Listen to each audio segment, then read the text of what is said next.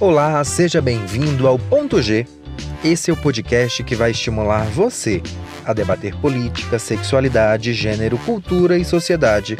Eu me chamo George Marx e este é o meu ponto, é o seu, é o nosso ponto de encontro.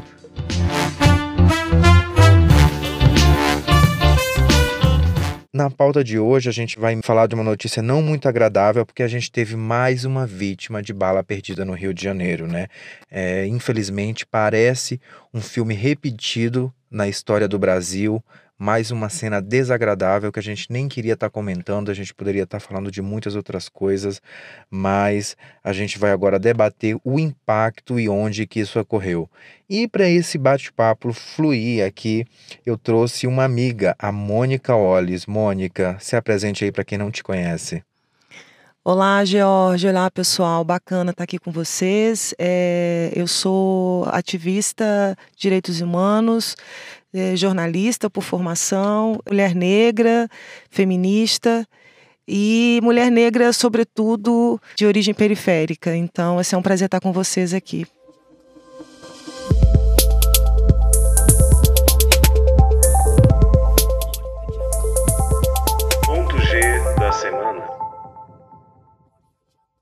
Olha, nesse nosso primeiro quadro vai ser o ponto G da semana. Mônica, Agatha Félix é essa vítima de oito anos que ela foi atingida por um tiro de fuzil nas costas no complexo do Alemão, zona norte do Rio de Janeiro. A menina, ela estava numa Kombi com outras pessoas quando foi ferida. Familiares disseram que policiais militares faziam um patrulhamento no local e atiraram contra dois ocupantes de uma moto. Ela foi socorrida e morreu no Hospital Getúlio Vargas. A, coordenadoria da Polícia Pacificadora vai abrir um procedimento para verificar a circunstância da ação. Mônica, ó, eu destaquei aqui uma fala que saiu do avô da Ágata.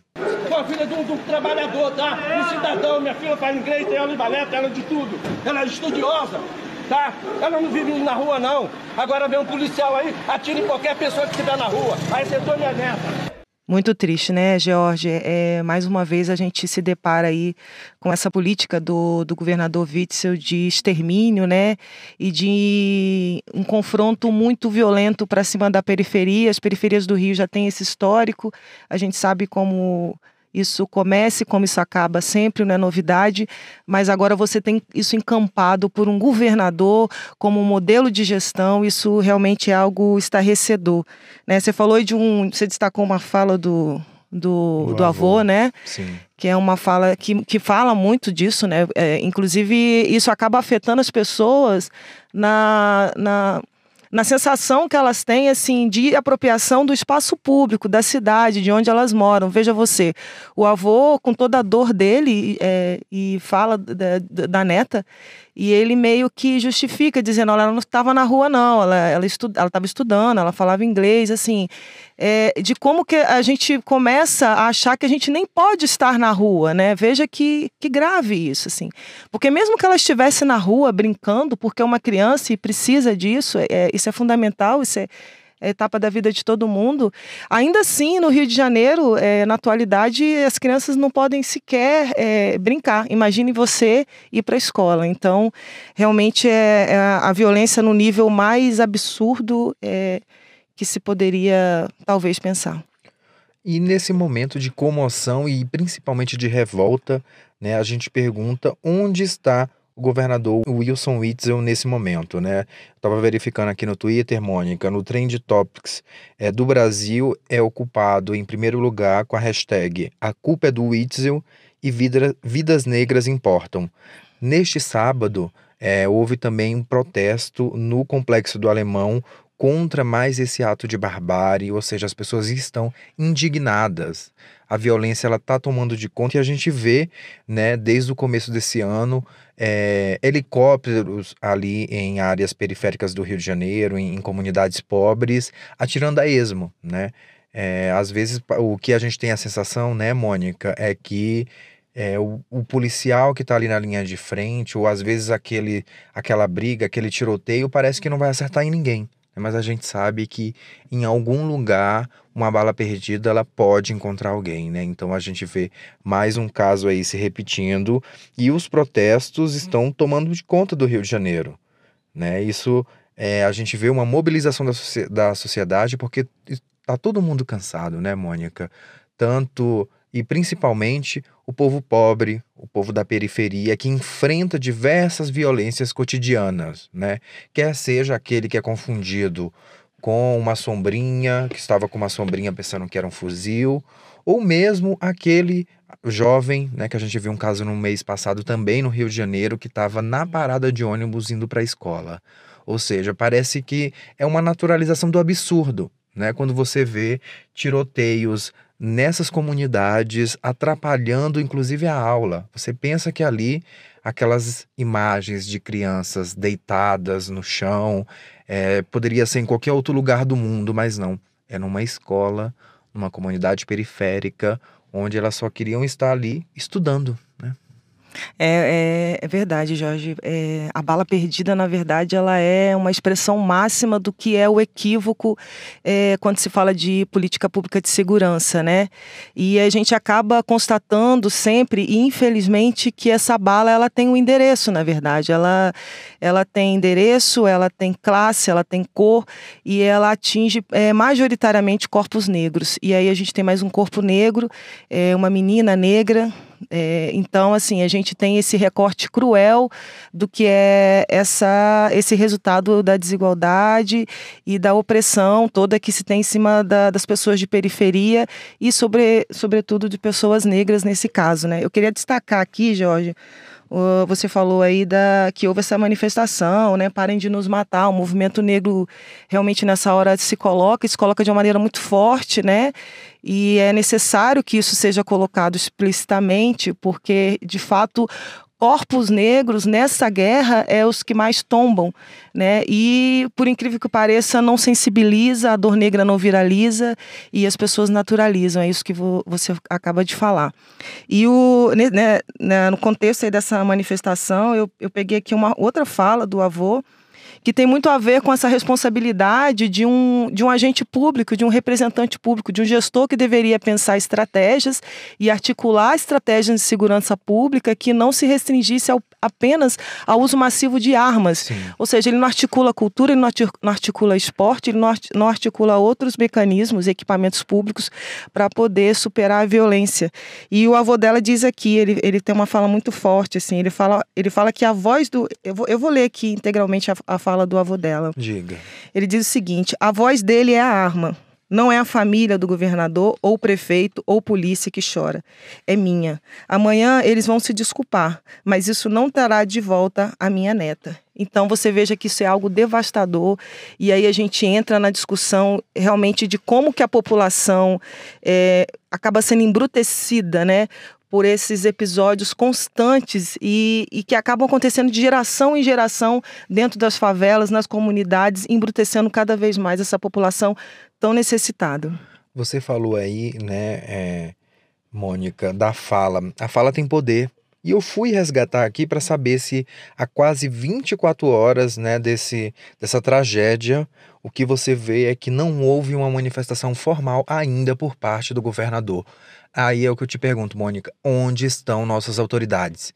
Cadê esse pessoal que gosta de aparecer aí em campanha? O próprio governador, naquele caso do atirador na ponte Rio-Niterói, que chegou comemorando ali como se fosse um motivo de comemoração a morte, né? Você vê que há uma clara, assim, um comportamento ali que, sabe, até chega até a parecer antiético né? Sim, sim, então, sim. É, não há nenhuma nota que eu verifiquei o Twitter e na página da prefeitura, ou seja, 24 horas após é, a morte dessa criança de 8 anos da Ágata, não há uma manifestação formal é, do, do, próprio governo do governo do estado, né? Então, isso vem reforçando o alerta para que é, pare é, essa questão dessas essas coisas sanguinária que tem ocorrido no Rio de Janeiro, inclusive incentivado pelas palavras do governador. Sim, sim.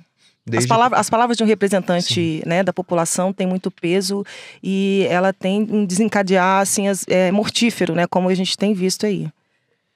E o GG, o, você fala da, daquele, daquele episódio lamentável da ponte Rio-Niterói, quando ele desce né, do helicóptero e ele ali numa atitude né, impetuosa, festejando a morte de, de uma pessoa que viemos saber depois que tinha problemas, né, de ele dava com questões de saúde mental. E ele não teve na mesma proporção, né, como você diz, não, não se viu uma nota, não se viu uma manifestação dele ou de qualquer outra figura pública é, que possa trazer essa questão da justiça, né, é, na, na, situação que, que acabou é, vitimando aí, ceifando a vida da Ágata.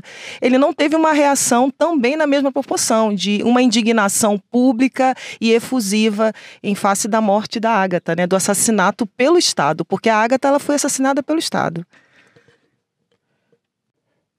Então, Mônica, retomando aqui esse nosso debate, é, eu trouxe um dado aqui para que a gente reflita sobre ele, para saber como que a gente está, é, para que lado a gente está priorizando essa questão do combate à violência. Né? Tem uma matéria do Globo de fevereiro deste ano de 2019, fala, o título é Área de Inteligência recebe apenas meio por cento dos gastos públicos com segurança. Né? Ou seja, a área de inteligência é algo que pode antecipar a violência, né? Inclusive, Correto. ela pode ser uma ferramenta né, de, de prevenção, né? Porque às vezes a, a gente tem até que repetir aquele chavão brasileiro, né? Que só tranca a casa depois que é roubado, né? Então, por que, que o investimento em inteligência na, na, na, polícia é tão baixo. Né? Então, esse levantamento do Globo revela que de cada 100 reais destinados pelos estados e o Distrito Federal para a segurança em 2017, apenas 0,54 foram enviados, foram investidos em inteligência. Né? Então, a gente vê aí que, infelizmente, é, tanto nos números de 2017, 2000 é, 16, 2015, eles possuem um gráfico aqui bem interessante, onde mostra que essa área é bem sensível, que poderia antecipar, que poderia ter um papel fundamental na reestruturação do trabalho policial, ele é deixado, é, de, é, deixado de lado. Né? E vale lembrar, Mônica, que essa falta de recursos vem de um contexto de um Rio de Janeiro quebrado. Né?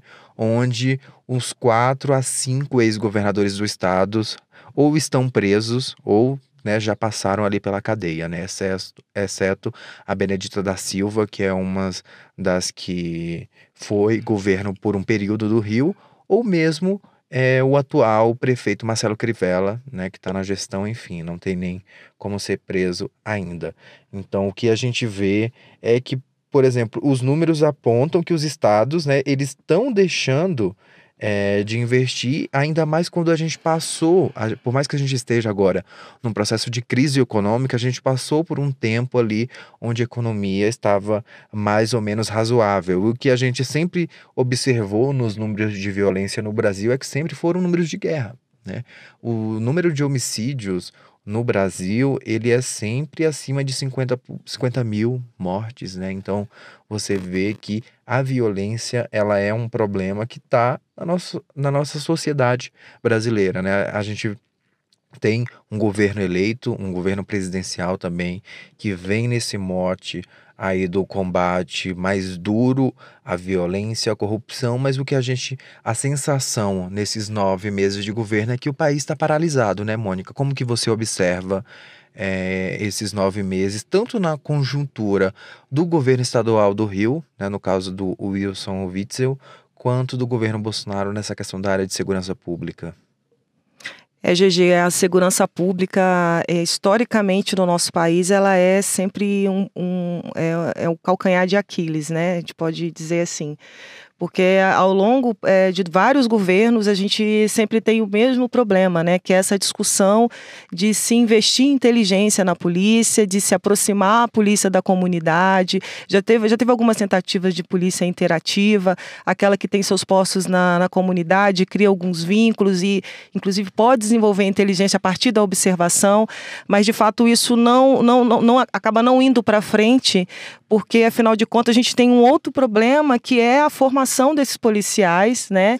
É, existem alguns vícios aí que acontecem dentro da corporação, existe um modo de olhar o cidadão como é, o, seu, o seu inimigo, isso, isso a gente acredita que vem um pouco desse, desse dessa desse pensar a política a polícia militarmente né? Inclusive tem essa discussão de desmilitarizar né é, a polícia e a gente vê sérios problemas sempre acontecendo. E a gente não consegue, a gente patina muito nesse, nesse erro, não consegue resolver.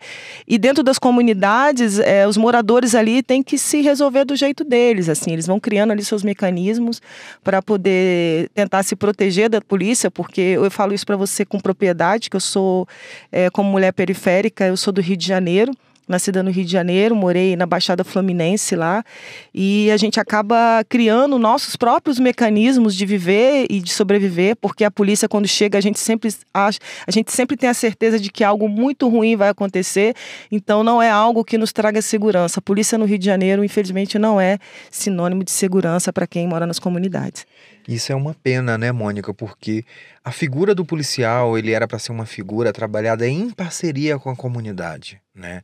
É, claro que isso vem de uma discussão de que polícia nós temos e que polícia nós queremos. Né? Eu acho que é, a discussão começa por aí, mas infelizmente a polícia que temos hoje ela vem demonstrando uma série de erros é, que poderiam ter sido evitados. A própria postura, às vezes, do comando é, desse órgão importante da sociedade para manter a segurança pública, às vezes a gente percebe um comando aí conivente com, com muitos dos casos e a sociedade já está praticamente desgastada, ela já não aguenta mais, são famílias inteiras dilaceradas pela violência, né? Porque imagina que quando você perde, por exemplo, a família da Ágata, não é só a família dela que é impactada, né? são os amiguinhos da escola, são os vizinhos, são as pessoas que conheciam os pais dela, né? O avô, como a gente mencionou no início a, aqui do programa.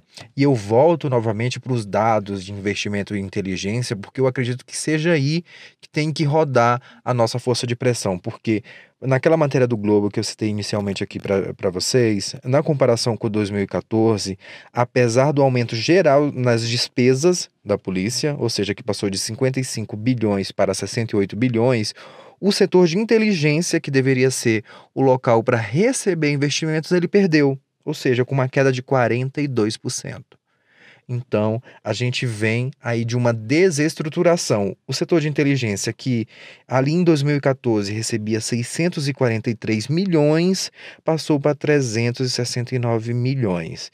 Ou seja, a maior parte do incremento orçamentário foi consumido com os gastos relacionados à previdência, pagamento de salários e custeio, ou seja, uma folha inchada e infelizmente a gente não tem uma polícia capacitada, uma polícia que consegue prevenir e uma inteligência estruturada para que tenha um impacto na diminuição da violência, né, Mônica? Uma estrutura onerosa para todos nós, né, George, porque nós pagamos, né, isso aí, e a gente paga justamente para estar é, tá vivendo permanentemente essa sensação de insegurança, né? E é totalmente distorcida essa visão, como você coloca aí, é, da polícia, que ao contrário do que acontece no Brasil ao longo de muito tempo, deveria nos passar mais segurança, mais tranquilidade. Inclusive, os dados da, da polícia são dados assim que é, são questionáveis também, né? Existe essa questão também. Os dados em relação ao que acontece nas suas operações, eu digo em relação a isso. Então, assim, é, é, essa é uma outra discussão que tem também, né? Porque você tem o dado oficial da polícia e você tem aquilo que, a, que os moradores das comunidades vivenciam, né? E eu estou falando isso só para trazer aqui para a gente é, um fato que ocorreu na, na circunstância, infelizmente, do, do extermínio da Ágata. É, eu não sei se, é, não sei se a galera lembra, mas é, na ocasião lá da operação que culminou na invasão do complexo do Alemão, foi televisionado, o mundo inteiro acompanhou aquilo em tempo real, né? É, estilo de reality reality show mesmo. E teve uma figura, um personagem que teve um protagonismo muito grande naquela época e se destacou, que é o René Silva, um jovem da comunidade. Sim. O René, não sei se você lembra, GG que ele, ele articulou através do, da rádio, né? Eles tinham uma rádio lá, a voz da comunidade. E ele começou a informar via Twitter o que de fato estava acontecendo. A polícia dava, dava suas notas oficiais lá, né? Enfim, todo aquele embromation, né? Oficial que se tem. E o René informando em tempo real as pessoas de fato do que estava acontecendo na comunidade. E agora ele fez a mesma coisa com o caso da Ágata, né? A voz do, o Twitter do, do Voz da Comunidade, que é o Twitter do Eu Renê Silva, ele tweetou aqui no momento que a menina, a criança aí de 8 anos, a Ágata, é, havia sido baleada e ele também foi o primeiro a tuitar, infelizmente, o falecimento dela em face dos ferimentos, não ter, não ter suportado os ferimentos. Então, existe essa potência também dentro da, da, das comunidades, né, das pessoas tentando contar as suas histórias, é justamente para sair desse circuito em que a polícia constrói o seu inimigo e ela quer exterminar esse inimigo. Então, não é assim. É, então, a comunidade está aí para poder desmentir tudo isso. Muito bem, Mônica. E a nossa fala final vai ficando é, nesse pedido e nesse. É quase um suplício, né? Para que os governantes é, olhem mais cuidado e tentem trabalhar num processo mais proativo, né? Porque o que a gente vem vendo, né, Mônica, nesses últimos tempos é que o Brasil parece vem sempre assim, só age depois que as coisas acontecem. Ou seja, a gente só parou para cobrar da Vale é, a questão dos licenciamentos quando estourou duas barragens, porque só na primeira não foi condição suficiente. Então, a gente vem agora no caso do Rio de Janeiro, mais pessoas morrendo, crianças, jovens, idosos, a gente vê que há um, há um processo de extermínio, de violência generalizada e, inclusive, de, decisões, de decisões bem contraditórias por parte desses nossos governantes. Então, a mensagem que a gente deixa nesse programa inicial é uma mensagem que a gente quer levar, inclusive e, sobretudo, de esperança. Mas de esperança que momentos e que dias melhores venham e que a gente possa estar tá aqui, quem sabe, no próximo programa, talvez não, mas nos seguintes é a gente debater como sair desse buraco que se tornou o Brasil de 2019. É isso aí, GG. Eu acolho a sua mensagem de esperança e só agrego a ela a mensagem de luta. A gente não tem que se curvar diante dessas estatísticas é, que nos oprime, que extermina e que nos tira a chance de viver. Você veja uma menina de oito anos Agatha feliz, é, indo para a escola. Um script que qualquer família quer para qualquer criança, Sim. na verdade, não é isso? Sim. É estudar, é ter suas amizades, é crescer profissionalmente. Então, esse, essa, isso foi tirado da Agatha e isso foi tirado pelo Estado.